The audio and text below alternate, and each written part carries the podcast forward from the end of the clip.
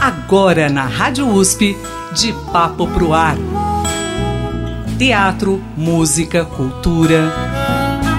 De Papo Pro Ar. Apresentação Cido Tavares.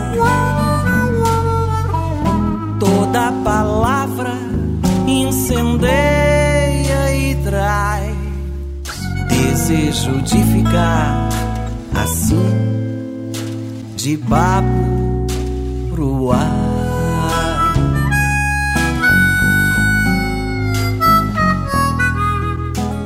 A cada semana eu recebo aqui pessoas especiais e hoje eu recebo ela que começou a sua carreira nos anos 90 em Belo Horizonte, Minas Gerais. O seu primeiro trabalho foi lançado em 1999, foi uma produção, ela foi produzida pelo Zé Cabaleiro. Com muita alegria, recebo Patrícia Amaral aqui no De Papo Pro Ar. Patrícia, seja bem-vinda, tudo bem com você? Oi, Cida, tudo, tudo bem, tudo ótimo. Prazer enorme estar aqui nesse programa e nessa rádio queridíssima que eu ouço diariamente. Muito obrigado, Patrícia. É isso mesmo, né? Você começou a sua carreira artística nos anos 90? Exatamente. É, ali nos anos 90 que eu comecei a cantar, início dos 90, né? 93, assim, talvez eu tenha feito meu primeiro show. E fui desenvolvendo ali naquela cena de Belo Horizonte, é, com minha, minhas amigas cantoras, amigos, amigas musicistas, enfim, toda aquela cena meio efervescente assim daquela época. Ali nessa época nasceu também o, o querido Vanderly, né, como, como artista. Eu sou fruto daquela cena de Belo Horizonte. E, e dos foi, anos 90. E foi nessa cena de Belo Horizonte que o Zé Cabaleiro te descobriu? É, na verdade não é que ele me descobriu, né? A gente se conheceu através de uma grande amiga em comum, a Rosana de Celso, que também é cantora, e ela veio a ser empresária dele mais pra frente, assim.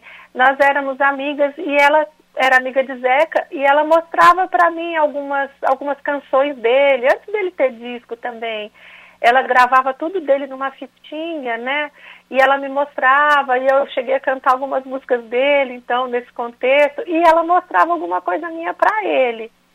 E então, quando nós nos conhecemos, assim, fisicamente, pessoalmente, né, presencialmente, é, ele, ele sabia que eu estava para gravar um disco, né? Estava aguardando aprovação num edital cultural da prefeitura. E aí ele falou, olha, se precisar de alguma, algum apoio, estou aí. e foi assim, então quando o edital foi aprovado, né, quando o projeto foi aprovado, eu o, o convidei para fazer a produção e foi maravilhoso, porque é um disco pelo qual eu tenho imenso carinho, esse primeiro disco que foi produzido por ele. Que maravilha. Bom, agora você está lançando mais um novo trabalho. É, ontem, na verdade, chegou aí às plataformas digitais uma homenagem para o grande Torquato Neto, é, o cinquentenário do Torquato Neto. É isso, Patrícia? Exatamente. Ontem, dia 10 de, do 11, foram, foi a efeméride dos 50 anos de morte do Torquato, né? O Torquato é uma, foi um poeta, né? Um poeta nascido em Teresina, Piauí, e que fez história no Rio de Janeiro, ali naquela turma do, dos baianos, enfim, naquela turma toda que modernizou né, a, a, música e a cultura brasileira ali nos anos 60, 70, onde aconteceu a Tropicália.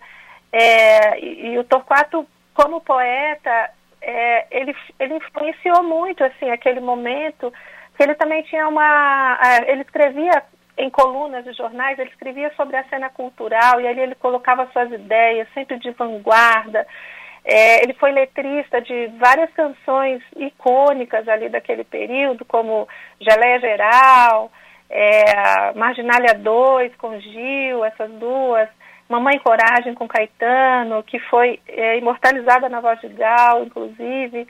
É, enfim, ele teve um papel dos bastidores, mas muito fundamental naquele momento e deixa esse legado para nós, assim é, sempre um chamado para estar tá na vanguarda, para criar o novo. Ele fazia críticas muito contundentes ao que estava pré-estabelecido. Enfim, é, e ele deixou muitas parcerias maravilhosas né, com Gil, Caetano, Edu Lobo, é, e parcerias póstumas também, porque ele ele cometeu suicídio aos 28 de idade. E de lá para cá, né, nesses 50 anos, ele foi cada vez sendo mais revisto, mais lido, mais estudado na sua obra. E além de biografias, documentários, ele recebeu também muitas parcerias póstumas, né? Compositores que foram lá no, nos poemas dele e transformaram isso em música. A mais conhecida talvez seja Golbeck, né? A parceria póstuma dos Titãs, né? Eu só quero saber do que pode dar certo. E então nesse trabalho eu estou fazendo uma celebração mesmo de, de parte né, dessa obra musical do Torquato Neto, reunindo canções da época dele em vida e canções póstumas também. Você me chama, eu quero ir pro cinema. Você reclama, meu coração não contenta. Você me ama, mas de repente é, o, o, o, Torquato, nessa celebração de 50 anos aí, é, você sintetizou muito bem a história dele. Além disso tudo que você trouxe pra gente, ele também foi jornalista, um agitador cultural em tão pouco tempo de vida. Ele que nasceu em 1945, faleceu no Rio de Janeiro em 1972, aí cometeu infelizmente é, o, o suicídio. Ele era filho único de um promotor influente de Teresina, estudante interno, depois externo de um colégio marista lá em Salvador.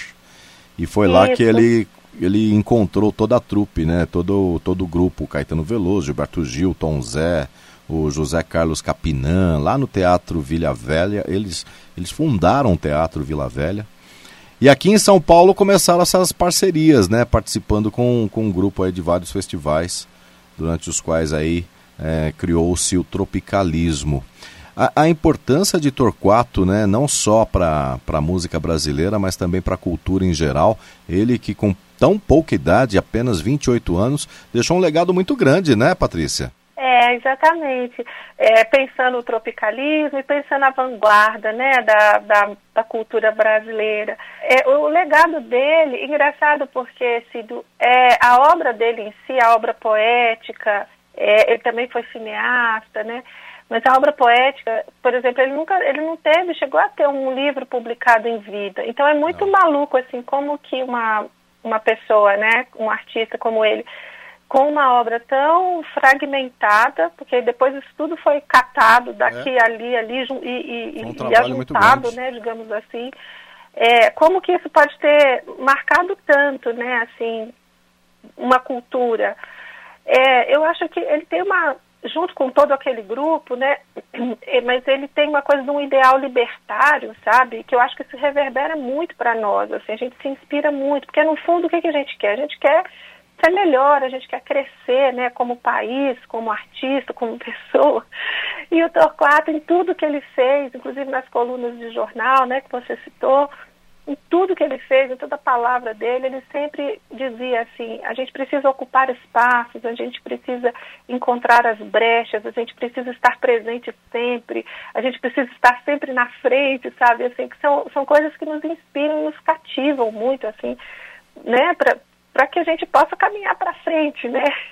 Então. Adiante. Então, acho que tem uma subjetividade aí, né, na, na presença dele, nos gestos dele, é, que encanta, né, e que faz com que ele hoje tenha mais obras produzidas após a sua morte do que em vida. né? Porque existem muitas teses de, de mestrado, muitas teses, teses acadêmicas, sobre, muitas. A gente digita na internet, a gente acha dezenas assim. Sim de teses sobre Torquato Neto, sobre sua poesia, sobre seu cinema, porque, enfim, é isso. Eu acho que é coisa dos gênios, né, também. Os artistas geniais, né, que deixam essa, essa marca aí, nos inspirando e nos instigando, né. Ele foi representado e também imortalizado graças à sua influência, né, com esse grupo de amigos que, que fizeram questão de, de, de, de levar e apresentar o Torquato Neto é, evidenciar todo esse talento, né, Patrícia? É, isso aí. Ele falava que não, não se anda sozinho, né? Ele fala assim, Deus, Deus, como é que é? Deus os faz e os junta. era, uma pessoa de muita, muitas conexões, né?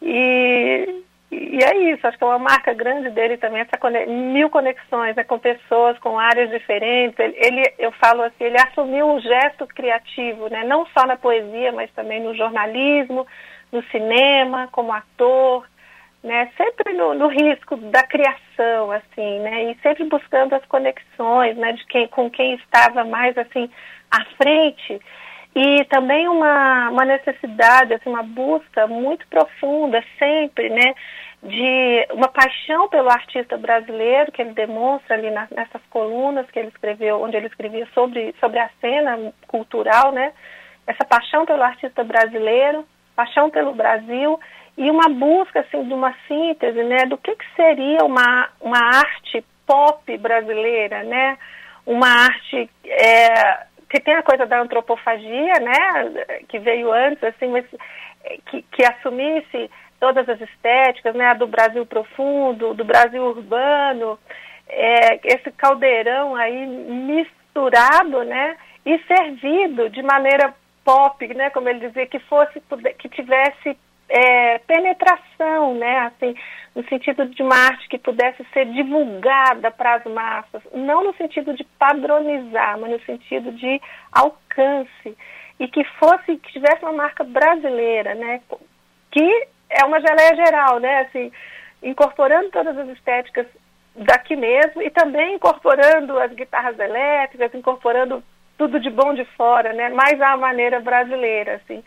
Isso também é uma marca muito forte, assim, na, nas palavras dele, nas buscas do Torquato, junto com toda aquela turma ali.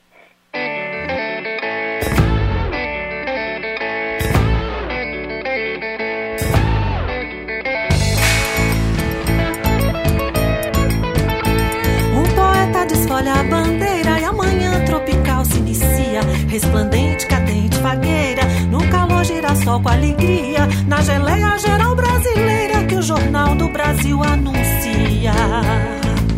É bumba, iê, iê, boi, ano que vem, mês que foi. É bumba, iê, iê, iê, é a mesma dança, meu boi. É bumba, iê, iê, boi, ano que vem, mês que foi. É E você procurou trazer aí nesse trabalho que foi lançado ontem o, o, o, Um Poeta Desfolha a Bandeira, desse álbum duplo que você disponibilizou aí é, nas redes sociais. A gente vai conhecer algumas faixas agora. Eu imagino o trabalho que você teve, todo de, pesquisa e também para selecionar o repertório, né, Patrícia? É, foi. Não foi mole, não, porque são, são muitas músicas maravilhosas e algumas coisas têm que ficar de fora, né? Porque não cabe. Mas eu contei, então, com, com a direção artística do Zé Cabaleiro, né? Que foi um interlocutor muito importante nesse trabalho, me, me ajudando a trazer uma borda mesmo, né? Assim, para o repertório, focar em algumas coisas, né? Também encontrar alguns caminhos musicais para os produtores musicais desenvolverem um trabalho. É, um Torquato não se faz só, sozinho, não se pode fazer sozinho.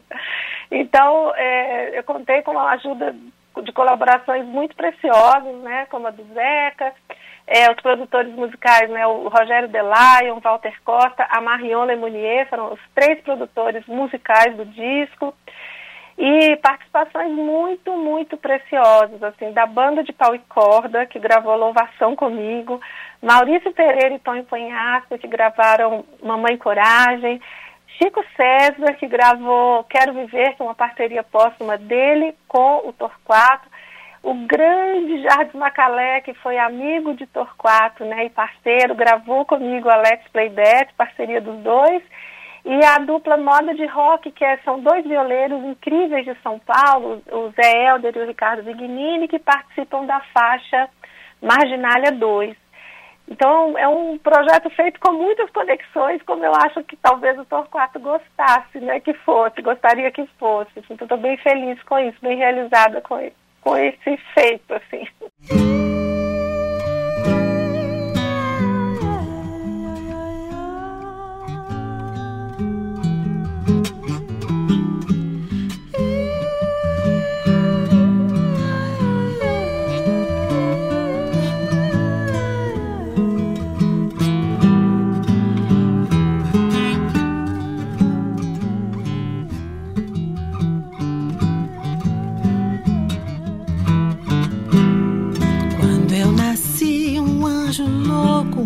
Anjo solto, um anjo torto, muito doido, veio ler a minha mão. Eu estou falando aqui em primeiro volume, Patrícia, mas na verdade o segundo já é uma realidade, né? O segundo volume, ele, na verdade, ele existe, né? O projeto ele foi dividido em dois, porque eu tive um desejo de fazer um recorte com as canções com letras de amor do Torquato.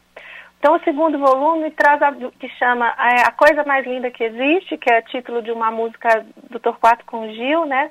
O segundo volume que vai ser lançado é, possivelmente em janeiro, é, ele traz só canções com letras de amor do Torquato, que é um recorte diferente, assim, porque a figura do Torquato sempre nos remete às ideias da contracultura, a figura combativa, né, de críticas contundentes ao pré-estabelecido e tal.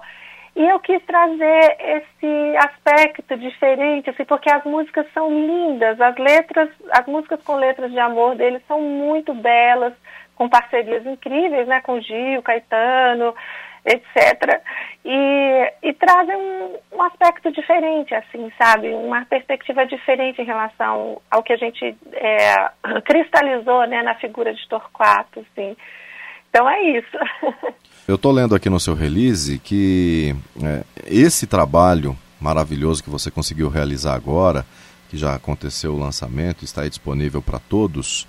Essa semente, ela surgiu há algum tempo atrás, não? Nossa, é, é uma semente que vem de, de muito longe, assim, mais de 20 anos atrás. É, muita gente que vai estar tá ouvindo a gente nem vai ter nascido, nem teria nascido. É, em 1998, eu, eu não tinha nem disco gravado ainda, eu estava bem no início de carreira, né? eu recebi um convite é, dos poetas Marcelo Dolabella e Ricardo Aleixo para fazer um show especial, homenagem ao Torquato, com as parcerias do Torquato, numa noite dentro da primeira Bienal Internacional de Poesia de BH. É, por algum motivo, né, essas duas pessoas queridas, esses dois poetas, eles acharam que eu é, seria uma, uma cantora bacana para estar tá encabeçando esse show. Então eu fiz esse show com os músicos queridos, né, que construíam a minha carreira na época comigo. E foi uma noite incrível, assim, até hoje, não tem nenhum registro de vídeo disso.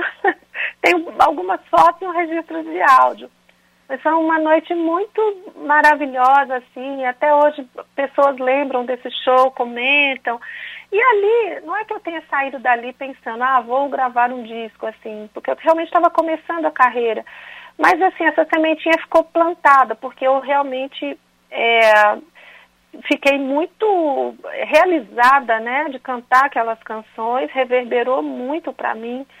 É, eu me apaixonei pelo repertório e por ele né?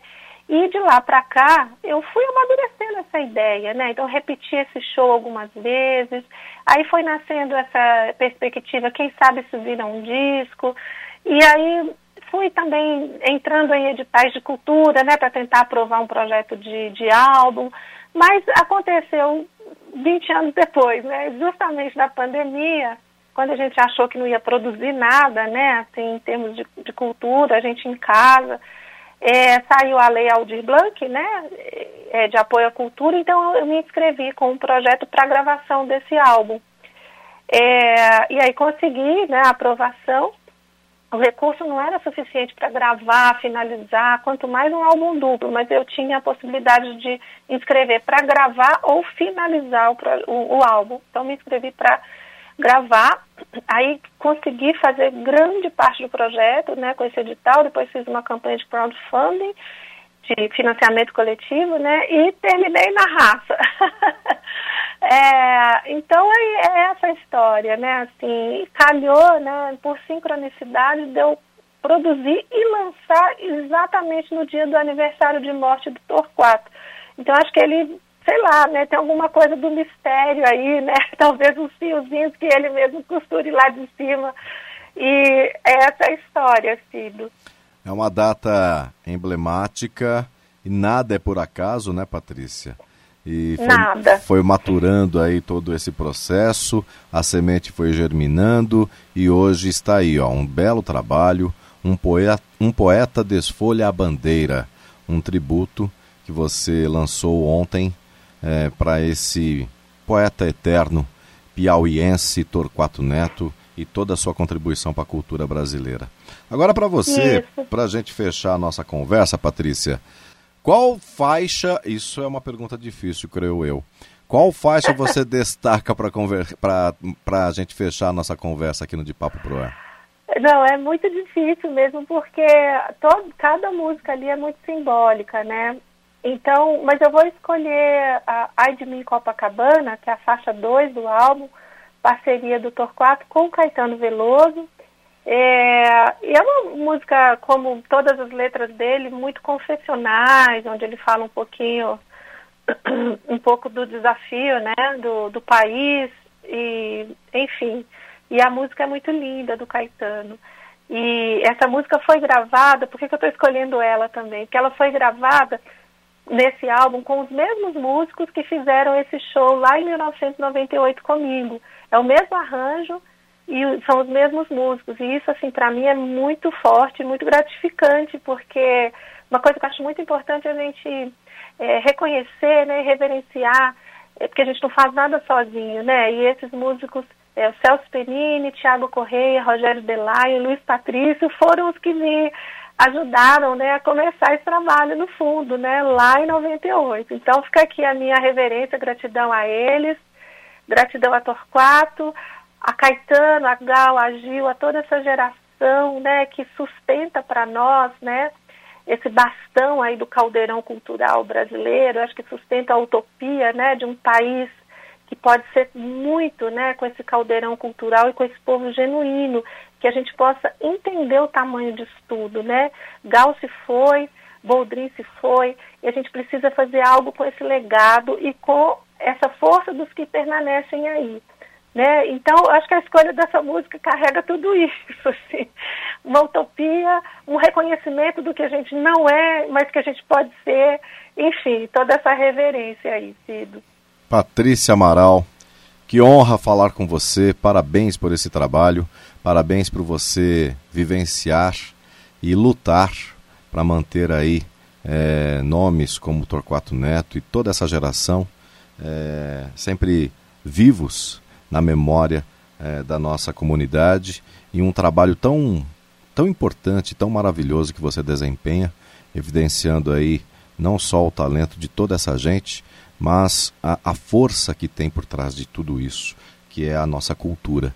Então, muito obrigado, Patrícia, por você nos proporcionar é, esse momento tão especial. Todo sucesso para você, viu? Oh, Silvio, eu que agradeço. Muito obrigada pelo espaço. Eu vou te falar que eu tinha um sonho, viu, de, de falar com vocês aqui, porque eu amo essa rádio USP, eu adoro, eu realmente reconheço demais esse trabalho de vocês, é, trazendo para a gente, né, essa toda essa maravilha que é a música popular brasileira em todas as suas vertentes.